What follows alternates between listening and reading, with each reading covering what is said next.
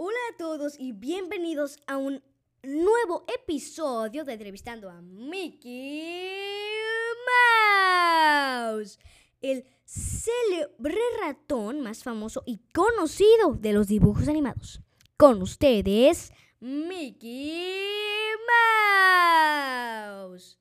Hola a todos chicos y chicas, como ya mencionó mi buena amiga Calamarín, yo soy Mickey Mouse. Y en este episodio hablaremos sobre Los 10 villanos más aterradores de Disney. ¡Wow, amigo!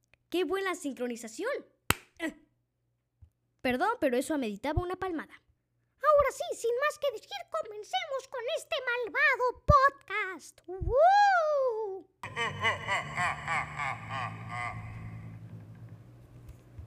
Número 10. Scar, el león más temido selva. Scar es un villano de la película El Rey León, protagonizada por Simba, un pequeño león que se quedó huérfano a una corta edad, ya que su propio tío mató a su padre. Harto de corrupción y un poderío insano, Simba decide darle una lección a su tío. Número 9. Úrsula. Tal vez Úrsula no sea una villana tan memorable en el mundo de Disney, pero bueno, merece estar en esta lista. Úrsula es la villana de la película La Sirenita. Si no mal recuerdo, La Sirenita está basada en un libro. Ahora hablemos de las características de Úrsula.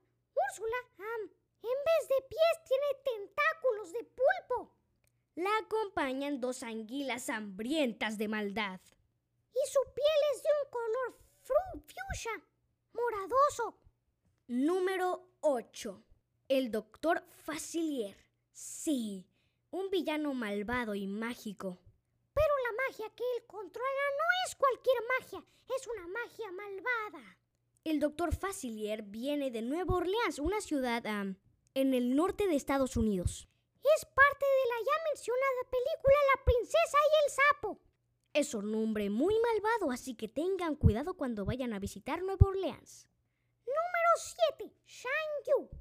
Shan Yu es un villano mongol que, película de Mulan. Perdón por repetir la palabra que. Ahora hablemos de sus características. A él lo acompaña un águila muy malvada. Y soplona.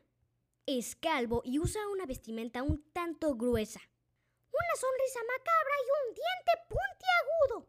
Número 6. Jafar. Jafar es el antagonista de la película de Disney Aladdin. Jafar es un malvado mago árabe y al mismo tiempo el ex gran visir del sultán de la ficticia ciudad La Agrava.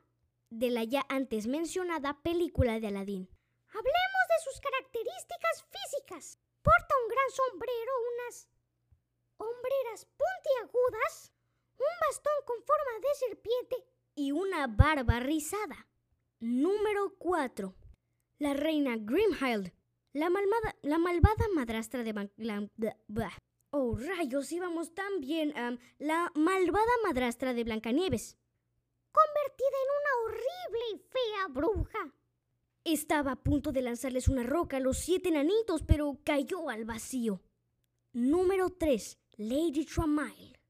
Hola amigos del podcast, Ah, perdón por ese percance. Si están escuchando la parte 1 de los villanos de Disney y em, se dan cuenta de que no se terminó, perdónenme por eso, es, fue un completo error y es que presioné el botón incorrecto y lo guardé sin siquiera terminarlo. Pero esta es la parte 2, así que no se preocupen.